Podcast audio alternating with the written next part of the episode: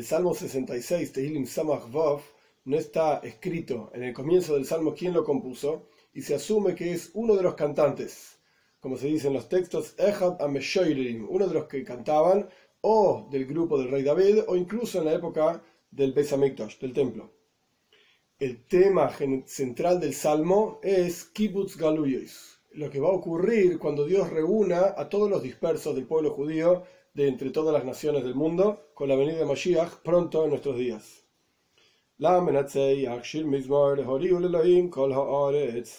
Para el director del coro, un cántico, una canción, Horiu viene de la palabra terúa. Terúa significa un sonido de alegría. Hagan un sonido de alegría, está hablando en plural, a otras personas. Horiu, ustedes hagan un sonido de alegría hacia Dios todos los habitantes de la tierra. las palabras exactas son kol haaretz, toda la tierra, pero está hablando de los habitantes de toda la tierra, canten en júbilo hacia Hashem. Veis, dos.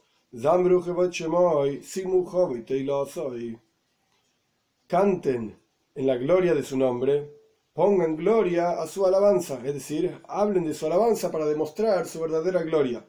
Gimel 3.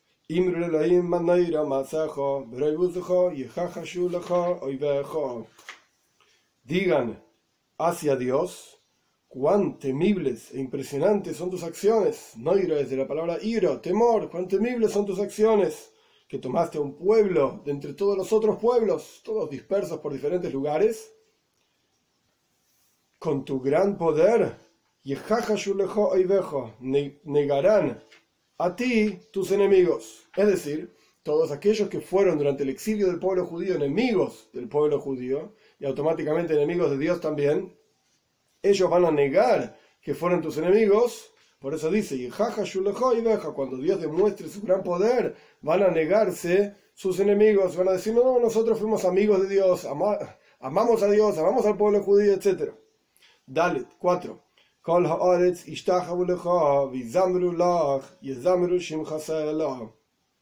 Todos los habitantes de la tierra, toda la tierra literalmente, se prosternarán a ti y cantarán hacia ti, cantarán en tu nombre, Sela, por siempre. Uno de los comentaristas, el Ratak, trae que este versículo está hablando de aquello que dice Tzfania. Tzfania es uno de los profetas, en el libro de profetas, justamente en el capítulo 3, el versículo 9, As el Amim Kulam, Dios va a tornar hacia todos los pueblos, le para servir a Dios, todos juntos, y esto es lo que está diciendo este versículo, todos los habitantes de la tierra se arrodillarán hacia ti y van a cantar todos juntos en tu nombre. Hey, 5.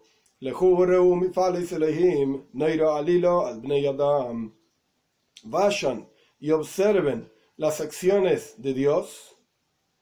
Temibles son sus acciones por sobre el hombre. Es impresionante todo lo que Dios hace e hizo por sobre el ser humano. Es decir, a través de que observamos las maravillas de Dios, que va a empezar a describir ahora, vamos a entender que no era más es impresionante sus acciones. Vov 6. ¿Cuáles son las acciones de Dios?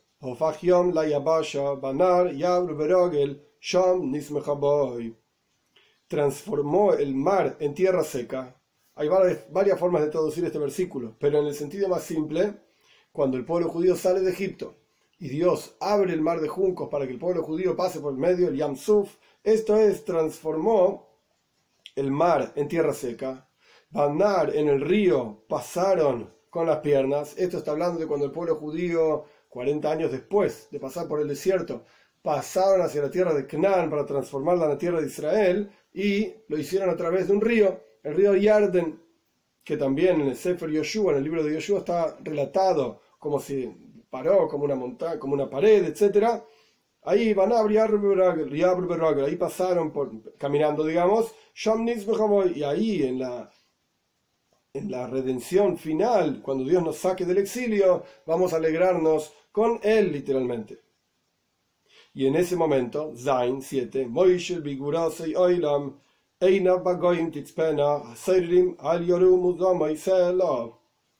Dios va a gobernar con su poder sobre el mundo y sus ojos en las naciones observarán, es decir, Dios va a juzgar a cada una de las naciones del mundo cómo fue realmente su actitud frente al pueblo judío, cómo fue realmente su actitud frente a Dios, y va a juzgar y les va a pagar, por así decir, a cada uno, de acuerdo a lo que cada uno le corresponde, porque ahora en este momento Dios perdona, es marich af, lento para la ira, pero en ese momento del juicio, hasoirerim, aquellos que se rebelaron contra Dios, al yorum no van a levantarse ellos eternamente, no van a tener kium, es decir, no van a sostenerse en el juicio divino en aquel momento. Ges 8. Bendigan los pueblos hacia nuestro Dios y hagan ser escuchado la voz de su alabanza. Es decir, levanten la voz en su alabanza. Tes 9.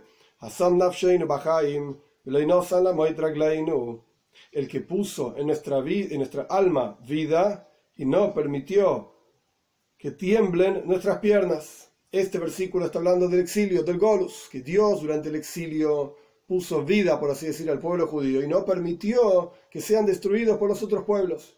Todos los grandes imperios de la tierra pasaron por sobre el pueblo judío. Los egipcios, los babilonios, los persas, después vinieron los medios, después vinieron los griegos, después vinieron los romanos, los cruzados, los cosacos, los nazis, Dios, y su nombre se ha borrado todos ellos pasaron por sobre el pueblo judío. Y sin embargo, ellos no están más, no queda nada de ellos, solamente sus ruinas. Y el pueblo judío está Bajaim, está con vida. Y esto es lo que permitió que no tiemblen nuestras piernas. Yud 10.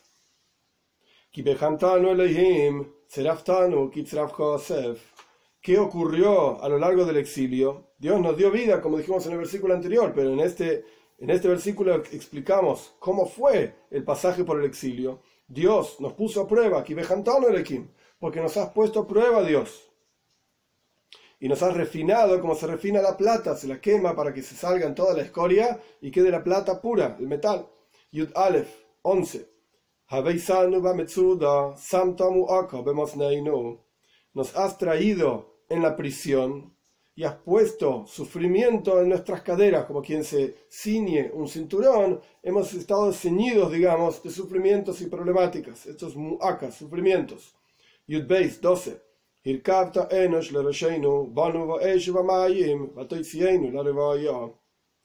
Montaste al hombre sobre nuestra cabeza, esto está hablando como el pueblo judío fue subsirviente de diferentes reinados a lo largo de la historia. Fuimos puestos fuimos en fuego y agua, y nos sacaste hacia la abundancia, es decir, nos llevaste hacia la tierra de Israel, como dijimos al comienzo, este salmo hablando de cuando, el pueblo, cuando Dios reúna a todo el pueblo judío de vuelta en la tierra de Israel con la venida de Moshiach. Entonces nos sacaste hacia la abundancia. Yud Gimel 13. Entonces, por cuanto a lo largo del exilio fuimos probados y pasamos todo tipo de sufrimientos, y ahora, en el momento del Salmo, estamos siendo reunidos de vuelta en, Eretz Israel, en la tierra de Israel con la venida de Moshiach, dice en el versículo 13, voy a ir hacia tu casa con ofrendas. Oilois literalmente es una ofrenda de holocausto. Holocausto significa que se ponía en el altar y se quemaba en forma completa. Se elevaba, digamos, hacia Dios. Esta es la idea del holocausto. Que entre paréntesis, la palabra holocausto utilizada para el genocidio de los nazis su nombre se ha borrado por sobre el pueblo judío, es una palabra inapropiada. La palabra correcta es shoya. Shoya significa, o lo dicen shoah, la palabra shoah significa destrucción, desolación. Esto es lo que realmente ocurrió. La palabra holocausto hace referencia a un asunto que no corresponde, que es que se, algo que se quema y se eleva en forma completa hacia Dios. Cerramos el paréntesis. De vuelta, traducción del versículo 13. Voy a ir a tu casa con holocaustos, tu casa significa el tercer Beis el tercer templo. Y voy a pagar, por así decir, completar todas aquellas promesas que yo hice a lo largo del exilio para que Dios nos saque del exilio. Dalet 14.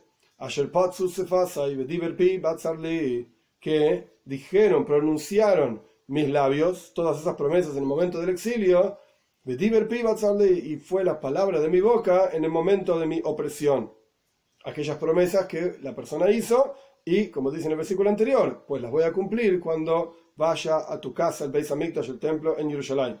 Tesvov 15.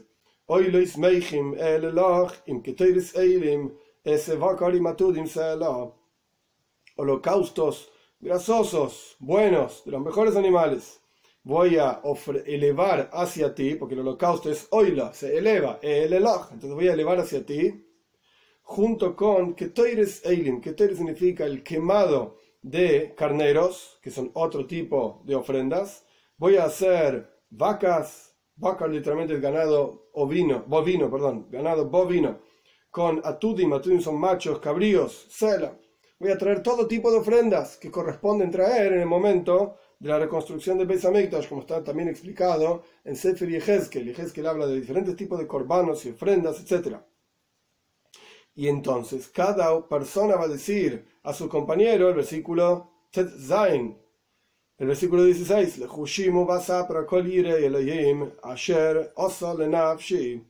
vengan, escuchen, les contaré todos los temerosos de Dios, qué es lo que Dios hizo con mi alma, es decir, que nos sacó del exilio. Zain 17, hacia él mi boca llamó Está elevado, es decir, su alabanza, su ensalzarse, etcétera, su elevarse, está bajo mi lengua, es decir, constantemente hablé de la alabanza de Dios. Yudges 18. E incluso, oh benimroisi belibi, ishma Maldad, si vi en mi corazón, si tuve un pensamiento malo durante el exilio, etcétera, lo ishma Dios no lo, no lo escucha, Dios entre paréntesis, nuestros sabios dicen una frase interesante, una buena acción, una buen, un buen pensamiento, Dios lo transforma, por así decir, en acción. Y con este versículo nuestros sabios dicen justamente lo opuesto no ocurre. un mal pensamiento, Dios no lo transforma en acción. Por eso, por eso dice, si tuve un pensamiento de maldad en mi corazón, Dios no le presta atención. Yutes 19. En verdad, efectivamente escuchó Dios y prestó atención en la voz de mi petición. Jof 20.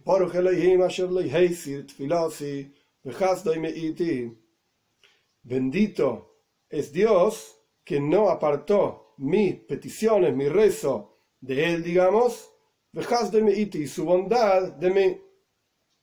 En este salmo hay varios asuntos que son muy interesantes y muy complejos y largos de explicar, pero por lo menos para tomar un pasuk, un versículo que está ampliamente explicado en los escritos hasídicos. El versículo 9, Tes,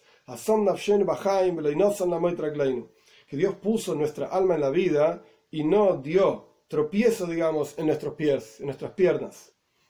Hasides pregunta sobre este versículo la naturaleza del alma es ser vivo. Y no solamente está viva, Haibe Etzem se dice, esencialmente viva, sino que da vida a otras cosas. Por ejemplo, el cuerpo. Entonces, ¿qué quiere decir el versículo? Que Dios pone nuestra alma en vida. Dios le da vida al alma. Es verdad, Dios crea todas las cosas. Pero la naturaleza del alma es ser Haibe Etzem, estar viva esencialmente hablando. Y da vida al cuerpo. Mientras el alma está dentro del cuerpo, el cuerpo funciona y está vivo tan esencial es la vida del alma que el cuerpo parece un cuerpo vivo, pero en la práctica es el alma que le da vida al cuerpo. Entonces, ¿qué quiere decir que Dios le da vida al alma? Evidentemente estamos hablando de una vida que trasciende la naturaleza propia del alma. Es una vida por encima de la naturaleza, que trasciende lo natural. Esto es lo que Dios le da al alma, y a través de que Dios le da esto al alma, permite que no tropiecen las piernas. ¿Qué significan las piernas? En el servicio a Dios, en Avoidas Hashem, hay dos tipos de servicio a Dios, en general. El servicio de la cabeza y el servicio de las piernas. El servicio de la cabeza representa la observancia de Torah y mitzvot, cuando la persona está, por así decir, con su cabeza sana, metido, imbuido, lleno de Torah, lleno de mitzvot, lleno de cumplir la voluntad de Dios. Este es el servicio de la cabeza. Es difícil que la cabeza tropiece, existe también, pero el punto es que la que más tropieza son las piernas. ¿Qué significan las piernas? Las piernas andan por el mundo. El concepto de las piernas es el servicio a Dios de la persona que está completamente involucrada con los asuntos mundanos. El trabajo, no quiere decir en forma inapropiada, el trabajo, las cuestiones de día a día, las cuestiones cotidianas y mundanas, ordinarias, etc. Este es el servicio a Dios que se debe realizar con las cosas en el mundo. En el judaísmo nosotros no nos apartamos y nos vamos a los montes, y a las montañas, etcétera, apartados del mundo. Ese no es el punto. El punto es estar en el mundo y revelar la presencia de Dios en el mundo. Entonces está el servicio a Dios en forma de cabeza, está el servicio a Dios en forma de pierna. En sí, este servicio a Dios en forma de pierna se divide en dos partes. Hay una frase de nuestros sabios con Maseja y Shem Shomaim. Todas tus acciones tienen que ser en aras del cielo. Es decir, la acción misma es algo mundano.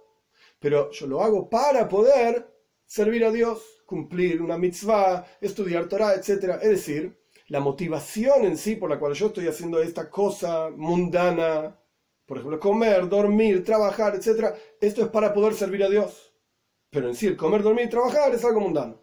Esto es un tipo de servicio a Dios de las piernas, por así decir. Hay otro tipo de servicio a Dios que es Behol un paso, un versículo Mishle. En todos tus caminos conoce a Dios. Es decir, la acción misma mundana se transforma en algo de conocimiento de Dios. En servir a Dios en ese mismo momento de la acción mundana. Ahora bien, hay ventajas en un tipo de este, de este servicio a Dios y ventajas en el otro.